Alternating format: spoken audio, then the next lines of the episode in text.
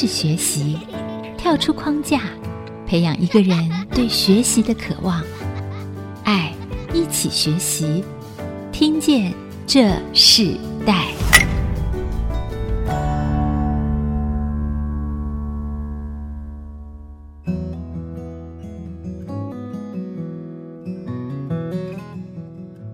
各位听众朋友，大家好，欢迎收听《听见这世代》，我是主持人郭兰玉。今天在《听见这世代》节目里头，我们跟大家分享的一个世代学习关键字是谈到新世代的环境行动啊。我们知道环境这个议题，在这个现代这个时代里头非常受到关注，尤其是很多的年轻人，他们在学生时期的时候，他们甚至在很小的年纪的时候，他们就开始投入到呃有关于环境的议题，甚至去专注在一些研究的项目里。尤其在这个时代里头。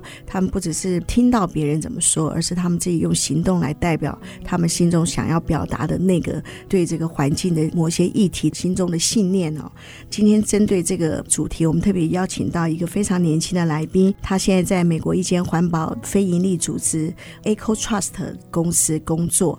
那自己从小他就生长在美国，然后在美国读书，然后最近他回到台湾来，一边是探亲，一边是他也刚刚完成了他在这个台湾的。阿里山做跟环境有关的研究，今天也邀请到他在台湾的时间来到我们的节目，我们就来欢迎这个在 EcoTrust 环保非营利组织的陈子兰 Emily 来到我们节目，欢迎你，谢谢。其实他的父亲有陪同他来哦，他父亲是 Enoch，因为 Emily 他从小在美国长大，他自己担心他自己的中文没有这么的顺畅，所以他的父亲也陪伴他。Enoch 要不要跟我们听众朋友问声好？你们好，父亲就中文就很好了，因为 他是在学生时代的时候才去美国，对不对？大学完毕啊，完成学业，然后进到美国，对不对？对，土生土长。是，其实 Emily 现在做的事情是你过去你也没有想过自己会做的事，对不对？对啊，不会，不会。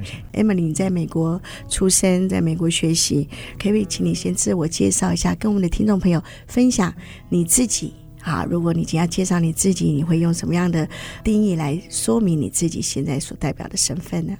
我觉得你已经帮我介绍的很好。我是在美国加州长大的，然后一年前我搬到奥利冈州。就在 EcoTrust 工作呀，yeah, 但是你其实，在 EcoTrust 这是非营利组织，这是一个做环境，只是针对鸟类吗？还是所有的一切跟环境有关的议题，都是在你们这样子的一个非营利组织里头做研究？EcoTrust 做的没有跟鸟类呃保护鸟类有相关，但是我对保护野鸟的这些是我自己有兴趣，所以。不在上班的时候，会去找办法去 volunteer。那你自己本身学的专业也是这方面的吗？有一点相关，我是学环保系，但是他们也不是特别讲到保护生物学。我是后来修一点课，然后也就是自己找时间做这些。拍照和什么？其实我们在录音室里头，我们有一本 Emily 她在去年去年所做的阅历。可这个阅历，这所有的里头的这个鸟类几乎都是老鹰，对不对？其他的对跟鸟类有关系的，可是你就自己去研究它们，然后去摄影，把它们拍照，然后做这方面的这样子一个非盈利的模式。可是其实你做这些事情，你最主要的目的是什么？我最早开始印这些日历的时候是。嗯我那时候有一个男朋友，然后不知道要圣诞节的时候要送什么礼物，所以我就开始自己印一些日历，然后慢慢我自己的家人，然后朋友就有兴趣想买，所以我就会多印一些，然后后来就印了越来越多。去年有很多人有兴趣想买，嗯、所以我就印了八十五本，八十五本啊，其实这也是可以资助你。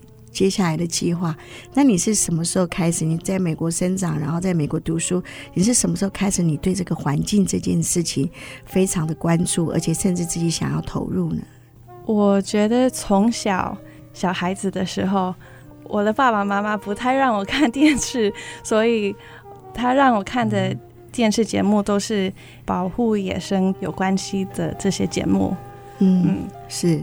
然后那时候你就知道自己很喜欢吗？呃，不是特别有兴趣，但是就是开始想这些东西，然后从小知道世界上有很多不同的野生。然后上大学的时候，我是上一开始是学呃戏剧，哇，然后发现到戏剧很难做专业，呃，所以就转系，然后学环保科学。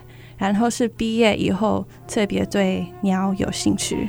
那时候你喜欢那个鸟，然后你从哪一个鸟类，然后开始做研究，开始进入到整个对鸟类的专精的一个过程。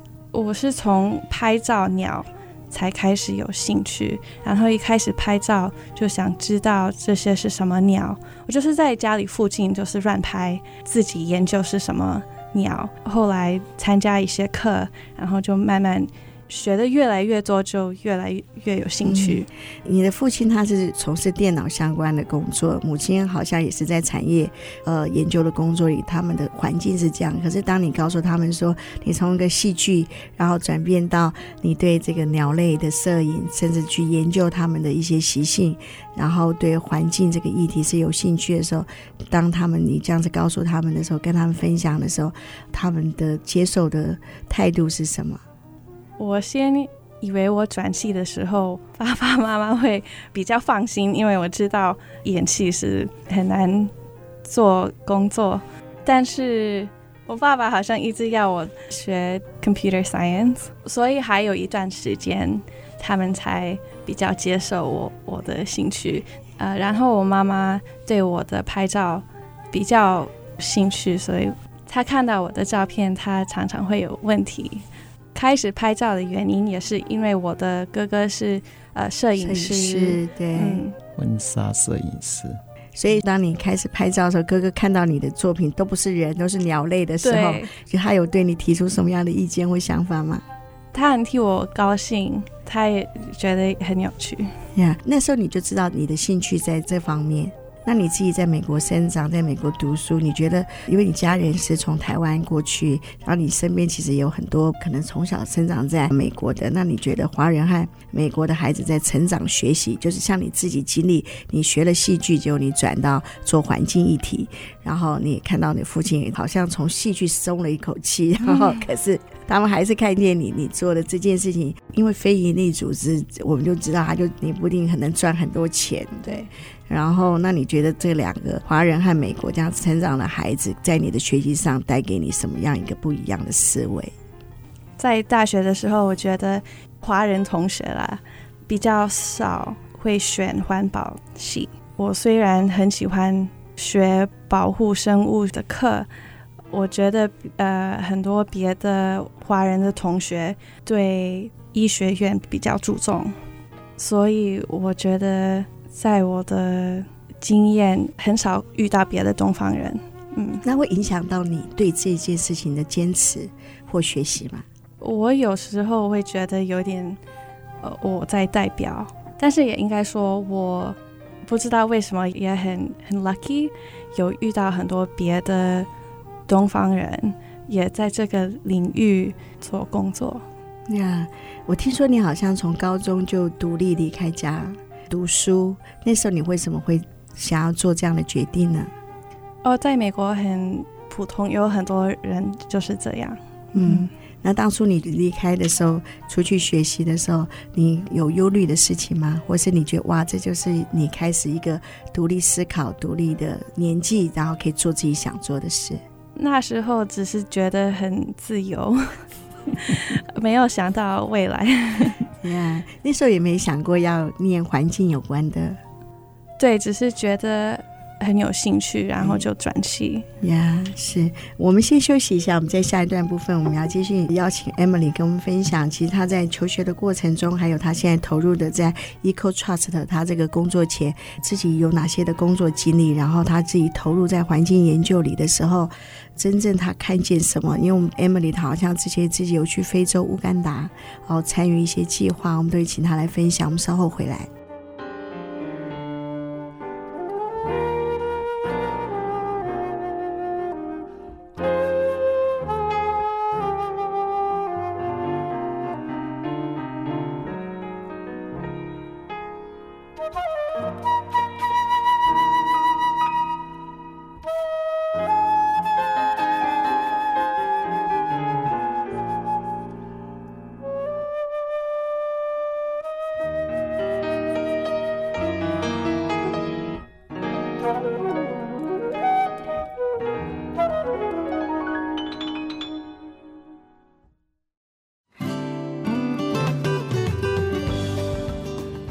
回到《听见这世代》，我是主持人郭兰玉。今天在《听见这世代》节目里头，我们跟大家分享的世代学习关键字，我们谈到新时代的环境行动啊。这个时代是一个资讯多元、互联分享的社会形态，而这个时代的年轻人，尤其在他们青壮年的族群的时候，是最有行动力的一群。我说，为什么他们行动？他们想着，他们就去做了。那即使他们可能觉得这个计划还不够完整，他们的信心踏出这个脚步的时候，他们可以透过这个经验，然后学习更宝贵的这个经历，甚至他们很会运运用现在最重要的，无论是在互联网、网络行销、媒体的资源。那我们今天特别针对这个。主题，我们邀请到来宾是目前在担任一个世界的环境非营利组织 Eco Trust Emily 陈子兰来到我们的节目跟我们分享。那今天在我们现场不只是 Emily，她自己也来，她的父亲 Enoch 也陪她一起哦，因为他刚完成了在台湾一个阿里山拍摄这个鸟类的这个计划。那我们今天特别邀请到 Emily 来跟我们分享。刚刚她提到说，在她自己呃念大学的时候，本来是学戏剧的。后来转做环境研究这一段部分，我们就先请教一下 Anok。那刚刚 Emily 说，当他从戏剧来转到这个做环境这方面的这个学术的时候，你真的是比较开心或放轻松了一点吗？说起来是因为很多年轻人啊，也在高中时代的时候，他们就会去参加一些话剧社啊，他 somehow。大概也受他哥哥的影响，所以他们两个在高中时代都非常积极的参加他们学校的话剧社和演艺社。然后呢，毕业以后他就坚持进入这一行。其实他的成绩相当相当的优秀。他如果是进入一些其他的科系的话，他就会可以带进入美国第一流的大学。就那个时候，他没有考虑，他那时候非常的。专精于这个演艺系，所以那个时候他进入学校是 UCI，反而并不是真正的一流的大学。那时候我是觉得有点可惜，可是小孩子嘛，呢，他喜欢这个，我们也是让他去，但是心里也是很担忧，尤其东方人在美国白人圈里面的演艺圈的范围是非常非常的小，所以当他决定他愿意在大二的时候就决定。转过去的时候，对我们父母来讲，我们当然是非常的高兴。嗯，他刚刚前面一段部分其实有提到，他高中就离开家里，独自独立嘛念书。他觉得哇，对他来讲是一个自由。当在美国，这是一个普遍性的印象。可是你让他独立真正这样生活的时候，你那时候的心情是什么样的一个感觉？呃，因为他是老二，所以呃，我们有老大的经验，所以还好一点。就是在美国，一般的人不管是。华人或其他族裔人，一般高中毕业就是进入大学之后就要住校，然后住校完以后，大部分他们就离开家庭，他们都不太会再回来了这样。嗯，所以等于说他十八岁就就不住在家里了。但他开始读书，也选了自己想要做的一件事情。真的最现实的是，你为什么会特别对鸟类的保护这种环境议题里头特别的有兴趣呢？你认为这件事是你的兴趣，还是？它会成为你未来的工作之一。我对鸟类有兴趣，是因为我开始拍照的时候，就发现到我们家里附近有很多不同的鸟，然后觉得很特别。一发现到的时候，就觉得不需要去很远的地方，可以看到很特殊的。野生就在家里附近可以看得到，就发现到应该保护这些很普通的家里附近的野生。那你那时候进入到这个目标的时候，这个计划的时候，你怎么做保护这件事情的行动？We have a local organization，然后我常常跟他们做鸟类护育的义工，帮他们 bird surveys。我拍照的相片也捐给他们。他们可以用来教育别人呀，yeah, 所以其实你就去支持他们这个组织，对不对？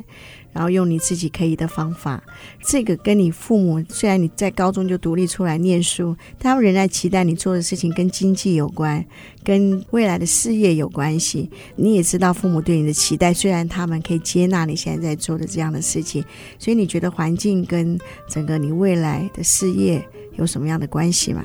在未来的时候，My dream would be to be a wildlife photographer full time, but I know this is very competitive. So for now, it's just a dream. And if I can do related work and do some of this work to help birds in my own time, then that's a good balance for me. 呀，yeah, 是这个是你的兴趣，可是你仍然希望可以在 跟你自己做的事情有些结合，所以这是你会去到 Eco Trust 公司工作的主要原因吗？对。那后来你进了这样子一个非营利组织的时候，发现跟你的兴趣怎么结合？也许他做的不是鸟类保护。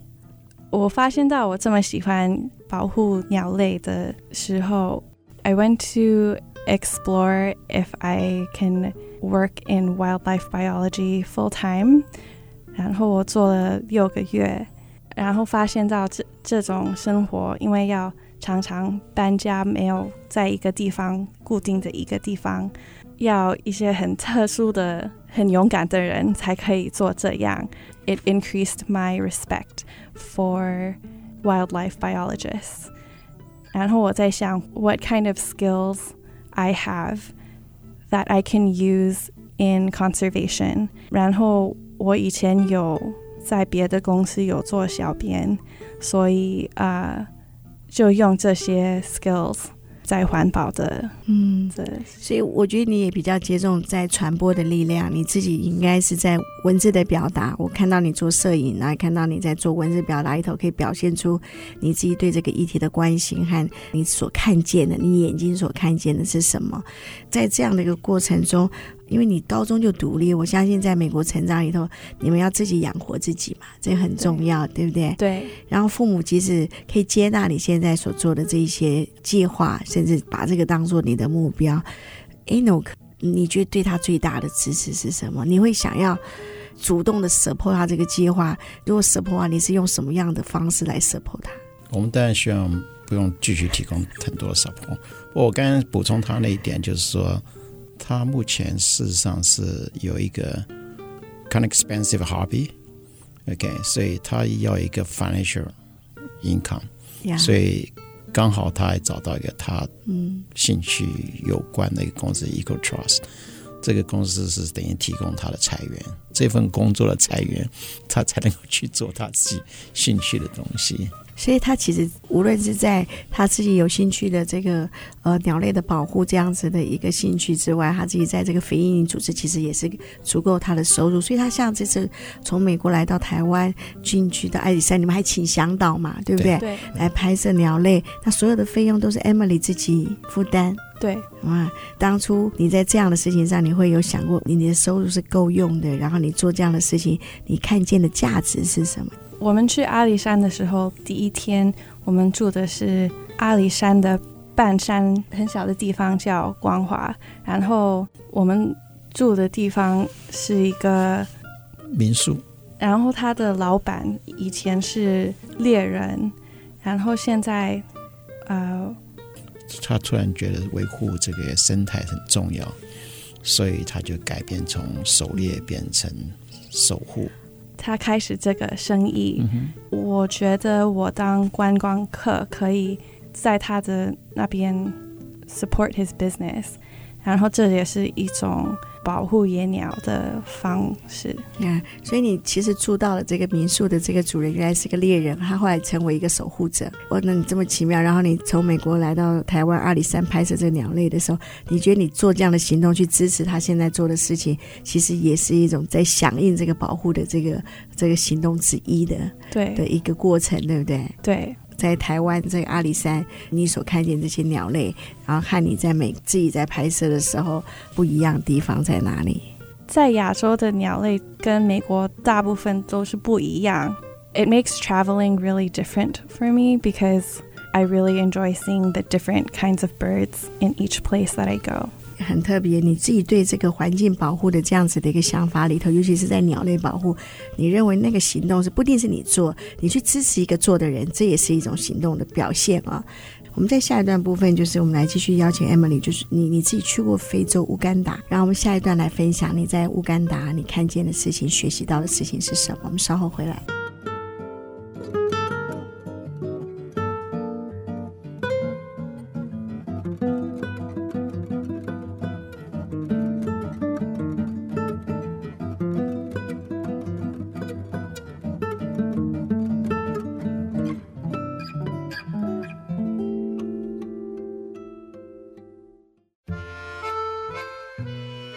回到《听见这时代》，我是主持人郭兰玉。今天在《听见这时代》节目里头，我们跟大家分享的是在学习关键词，我们谈到的是新时代的环境行动啊。我们今天邀请到来宾是在 Eco Trust 环保非营利组织的 Emily 陈子兰来到我们现场，她的父亲也陪同她一起来。Enoch 父女两个他们在台湾刚完成了一个计划，就在阿里山拍摄这个鸟类保护的这个系列的摄影。那我们知道 Emily 她在这几年的时间自己透过自己想要对这个环境的保护付出，所以她也自己拍摄很多的跟鸟类有关的照片，并把它出版，然后很多人去支持，然后把得到了钱呢，然后再捐给相关的单位哦。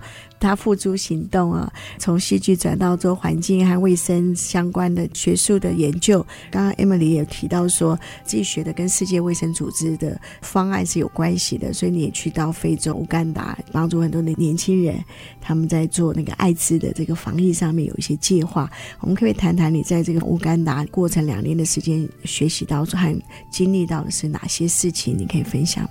我去了乌干达，发现到乌干达跟别的国家，他们的乡村的生活跟城市的生活比较有连接。就是说，很多人在乡下的地方还有家人，所以如果他们在城市做工，他们周末的时候还会回去看他们的家人。我们在美国现在比较少这样。乡下的地方跟城市的地方有很多差别。我就是在乌干达看到这样，然后觉得乌干达还有很多国家的人都很注重他们的家庭。嗯，那对你有什么影响吗？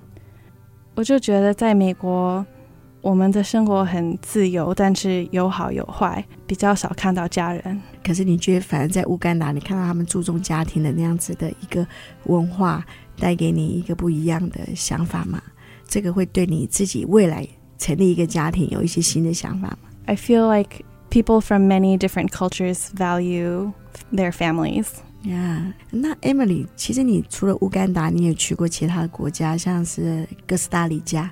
那在这些不同的国家里头，你最大的印象是什么？有很多人去哥斯达黎加，呃，去海边，或是去很大的旅馆都有。呃，但是我是去看我的朋友，然后他待在一个很乡下的小农场，他住了六个月，所以我的计划是在那里跟他待一个月。我第一个礼拜很不习惯，然后前四天就每天都在哭，因为很不习惯。但是渐渐的，我就开始比较感激我在那里的生活。然后有一天，我在呃水槽里手洗衣服，太阳在下山，阳光闪在农场上，在我旁边有很多小鸡在跑来跑去，然后我就突然觉得很喜欢在那个农场上的生活。然后永远记得那个一幕，所以其实你去那个哥斯达黎加的时候，你是经历你朋友他在住在那个环境里头的一个体验。那你觉得这些经历和你去拍摄这些鸟类，是两个比较起来，你觉得拍摄鸟类比较不辛苦？你觉得在这个适应一个环境那个状态里头，反而是对你比较难的？我觉得两个 experiences，I feel like both experiences are related. 因为他们都教我要有很有耐心。你以前不是有耐心的人？呃，不同的耐心，有 耐心。每次父亲都会陪 Emily 去吗？还是只有这次台湾？No. 其实他其他很多地方你都不能够陪他去嘛，对不对？嗯，非常辛苦，非常辛苦。就是我们去阿里山是我爸第一次赏鸟。然后看到我怎么去拍照？Yeah, 嗯，那你陪伴 Emily 去做这几个计划的时候，是不是才知道她之前在做的这些事情是和你想象的不一样？其实阿里山这个地方还算是比较现代化的地方，因为在游乐区啊，我们住旅馆。Emily 可以讲讲看你抓老鹰的时候那段日子，事实上是非常非常的辛苦。那时候在美国吗？Yeah，Washington。对，那是在。华盛顿，然后我跟还有四个人一起，我们都有我们自己的帐篷，然后我们要用的水都是要开车到就是那边没有水，没有电。对，那时候经历了什么事？那个工作是做了两个月，两个月以后就完完成那个季节，然后要把全部的 the research area 把它收起来，因为冬天来的时候就会下雪，所以我们要把全部的东西搬下山。我觉得我那时候 I really learned how to be patient，因为我们要在外面。每天坐九个钟头等老鹰飞过来，然后我们就会数，或者是量它们的翅膀或者什么。所以，Emily，你自己在这个拍摄这个老鹰计划的时候，你们花了两个月的时间。虽然你们是一个 team，可是在这个过程中，你们为什么要投入到两个月时间这么这么贴近的去拍它们？在这个过程中里头，你看见老鹰有什么习性啊？可以跟我们听众朋友分享。我在这个地方是帮一个 non-profit organization，他们叫 Hawkwatch International，然后他们做了三十年的研究，他们有很多 data，发现到这些老鹰在这三十年就是越来越少，有这种知识就可以 make policies，我们就能够保护这些野生，因为有这些知识。然后我做这个工作学到的，嗯，我们是在看候鸟的老鹰，然后他们从加拿大会飞到南美，很长的路。I really admire how strong these birds are。然后学到还不到一岁的鸟，他们会先离开他们的蚕，比他们的父母先走。然后他们也不知道要去哪里，只是 it's all instinct。他们知道要去南美。这些一岁的鸟常常会死掉，只有 twenty percent live to be two years old。所以他们的生活非常的难。他们一岁的时候就要知道怎么自己找东西吃，然后要飞这么久。所以在这个工作就学到野鸟真的是很，they live very complicated lives that you can't experience in a zoo，不能在动物园看到这种东西，所以他们真的是需要保护。所以这些一岁的这个候鸟老鹰，嗯，他们他们大部分不能存活，是因为自然环境的关系，还是跟人类有关系？都有，自然他们会。遇到一些 challenges，嗯，因为他们要学怎么抓小老鼠或者小鸟，然后很难。我们大部分看遇到的都很瘦，因为他们还不知道怎么抓这些东西。嗯，但是现在 human activities，humans。Make it harder for them. Yeah，所以我刚刚想到，Anouk 说你高中的时候就独立出来念书啊，还是很大。嗯、对老鹰来讲，他一岁就必须要离开父母，对不对？对。自己飞这么远的地方，哇，老鹰训练他的孩子是更严格。会不会帮助你在观察完毕后，让你知道说，哇，其实对你生命有什么帮助吗？或者是哇，你就看见，从而看见你可以做更多的事或什么？看到他们不会。想到自己，但是。I'm very inspired by the life that they live。很特别啊！其实，在做这个野鸟的观察，甚至你们在记录它们的呃生长的方式，它们在一个环境里头，可能它必须要存活下来的方式。对你来讲，你刚刚提到很重要的是，你觉得不应该在动物园看到这些鸟类啊，它应该在最自然的环境中。啊、上帝怎么创造它们，它们就应该在那个上帝所创造的那个环境中生长。我觉得这是 Emily 一直在做动物保护。研究，尤其是鸟类研究很重要的一个目的。我们先休息一下，我们在下一段部分，我们要继续呃邀请陈子来 Emily 跟我们分享。就是虽然你很年轻，但你在手上一定有很多的呃拥有现有你自己拥有的资源。这个资源你想要对这个社会或对这个世界有什么样的回馈，甚至你觉得自己可以用产生一些影响力的，我们下段来谈这个部分。我们稍后回来。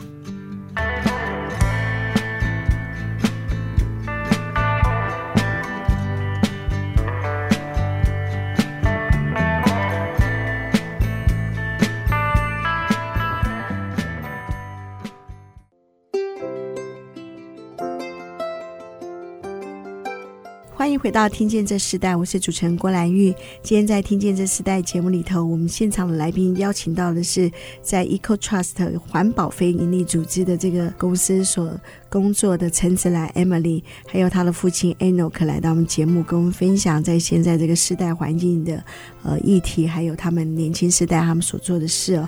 最后的时候，我也想请 Emily 的父亲 Enoch 来分享。其实你看到 Emily，甚至看到他的哥哥他们所做的事情，跟你这一代在过去的时候，你自己可能也没有想过要这样做。Emily 他真的是在做一个环境研究，甚至他亲自去做，甚至他刚刚提到他花两个月时间来观察老鹰的整个生活的形态。我相信在你那个时代里头，你没想过你自己会做这样的事情。那你觉得你那个时代和现在 Emily 他们这时代，你觉得最大的差异？我觉得最大的不一样是我们那个时候时代是比较传统的，我们在活在那个时代，我们没有太大的自由空间去想要去做什么东西，社会环境、家庭都有影响，所以我们便局限到就是应该要做什么，你就是要做什么。现在回想起来，其实也蛮好，其实上是比较单纯。那现在时代。感觉上，事实上是比较自由。事实上，他们的 challenge 也比较多，因为他们很多自由发挥，他们不太会愿意去听我们上一代人给他的建议。所以运气好，也许走对的路；运气不好，也许选错路。那他们来讲的话，的确他们是比较自由，也有更多的空间发现到他们自己的潜力。相信是这个是很大的不一样。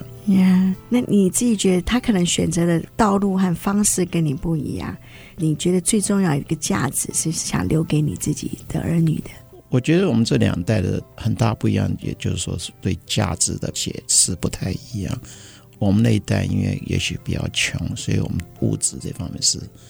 我觉得是比较重于精神上面。那么年轻这一代，也许是我们上一代努力，所以他们的生活环境比我们好，所以他们会在这方面物质上考虑会放的比较低一点，也让他们有空间去享受。哦，我个性上或者我心里想去做什么，那对他们来讲是比较有利的。所以，Emily，其实你自己在学习的整个环境中，虽然你高中就开始离开家里，开始独立念书。然后选择自己有兴趣的事情，甚至去做这相关的专业和研究。但其实你从父母亲身上得到了很多的资源，仍然是可以看见的。那你自己觉得说，如果你手上有拥有一个资源，你会怎么想要回馈在这个社会？那你觉得你现在手上有什么资源是可以跟别人分享的？我想用我的对鸟类的爱护跟我摄影的经验。用来跟大家分享特殊鸟类的知识。觉得如果说你会开始从哪里开始做？当你现在有去拍摄，然后也做阅历，你还会做哪些事情呢？你想在教育上或是哪部分投注更多的自己可以做的事？I've only thought up to improving my photography. I think there's a lot of room for myself to improve.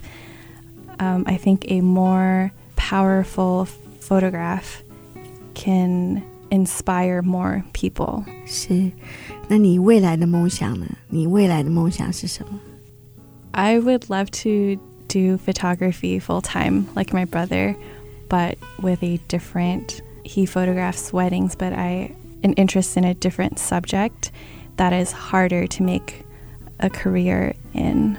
Yeah，你你为什么会这样想？我觉得当摄影师是蛮难的，因为现像现在有很多人都自己有相机，所以照好的很棒的照片 比较少人可以做到这样。然后我喜欢拍照的东西也比较难看得到。So the dream is to is to do photography full time, but right now the next step for me is just to improve my photography. 那你进入到这现在这家 Eco Trust 的时候，这个工作会是你未来的很长的计划吗？呃，希望是可以，因为 我蛮喜欢这个公司。嗯，你你自己看到这公司的一个什么样的发展是吸引你的？They have a very unique mission about improving businesses in a way that is pro environment, so that we can think about the environment um, in a way that doesn't compromise the economy. 所以你觉得这个其实它不只是满足你的经济的环境，其实它也可以帮助你自己所学的展现出来。然后最后我们看节目，我们再呃请 Emily 分享在。对这个时代，尤其是台湾的年轻人，其实我们在私下，你父亲过去希望你在中国发展，可是你却告诉你的父亲说你喜欢在台湾，一些研究的计划是在台湾的，所以你对台湾这个年轻人啊、如果他们要进入到环境，甚至他们进入到保护这个野生这些计划的时候，你可以给他们一样什么样的建议呢？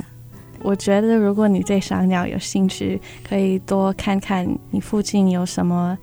野生一开始注意，他们就会对你的环境比较有兴趣呀。Yeah, 所以可以从自己家里的附近的环境开始注意，对不对？对。我刚刚问了父亲，其实他觉得他对你在你们这一代和上一代是不一样。你自己有没有因为你选择这个道路，对于你的父母给你的支持，觉得他们给你最大的帮助是什么？领受到那个最大的祝福是什么？I think that my parents really value education, and that gave my brother and me a lot of opportunities To pursue the things that we want. 是，我觉得呃，每一代时代的传承，无论是父母对孩子的期待，或是孩子再一次他们经历他们生命的成长的时候，看到父母给他们所有的价值和那个美好的传承里头，其实我们会真实的看见人生所有学习的。过程里头，世代的传承，其实真正的是在孩子心目中所留下来的那个价值，和他们所给予他的尊重，所给予他们的这样子的一个教育的模式，其实都会影响到他们这个每一个世代他们在选择上面里头很重要的关键。我们今天非常谢谢 Eco Trust 环境非营利组织的陈子兰 Emily 和他的父亲 Anok 来到我们节目跟我们分享，觉得非常难得。他们透过他们这次回到台湾，在阿里山。他们经历了一个野鸟拍摄的计划里头，然后让我们来到我们的电台，来到我们录音室分享他自己很年轻的梦想，也并在实现中。我们也祝福他在未来在鸟类的保护里头，真实的他们不仅是经历，可以把它变成一个教育的模式，然后分享给更多人。今天非常谢谢你们两位来到我们的节目，谢谢。好，那最后我们要请 Emily 跟我们分享，也跟听众推荐一首歌曲。呃，我选的这首歌叫。Love That Never. The artist is called Toki Monster，他是一位韩国美国人，我不认识他，但是他是我的校友，所以想介绍他给你们。好，那我们就在这首歌曲中跟大家说再见。今天非常谢谢你们，谢谢。谢谢。好，听见这时代，我们下次再见，拜拜，拜拜。听见这世代。建立爱的连结，中华民国资源媒和互联协会邀请您一起启动公益资源，实现分享与给予的良善社会。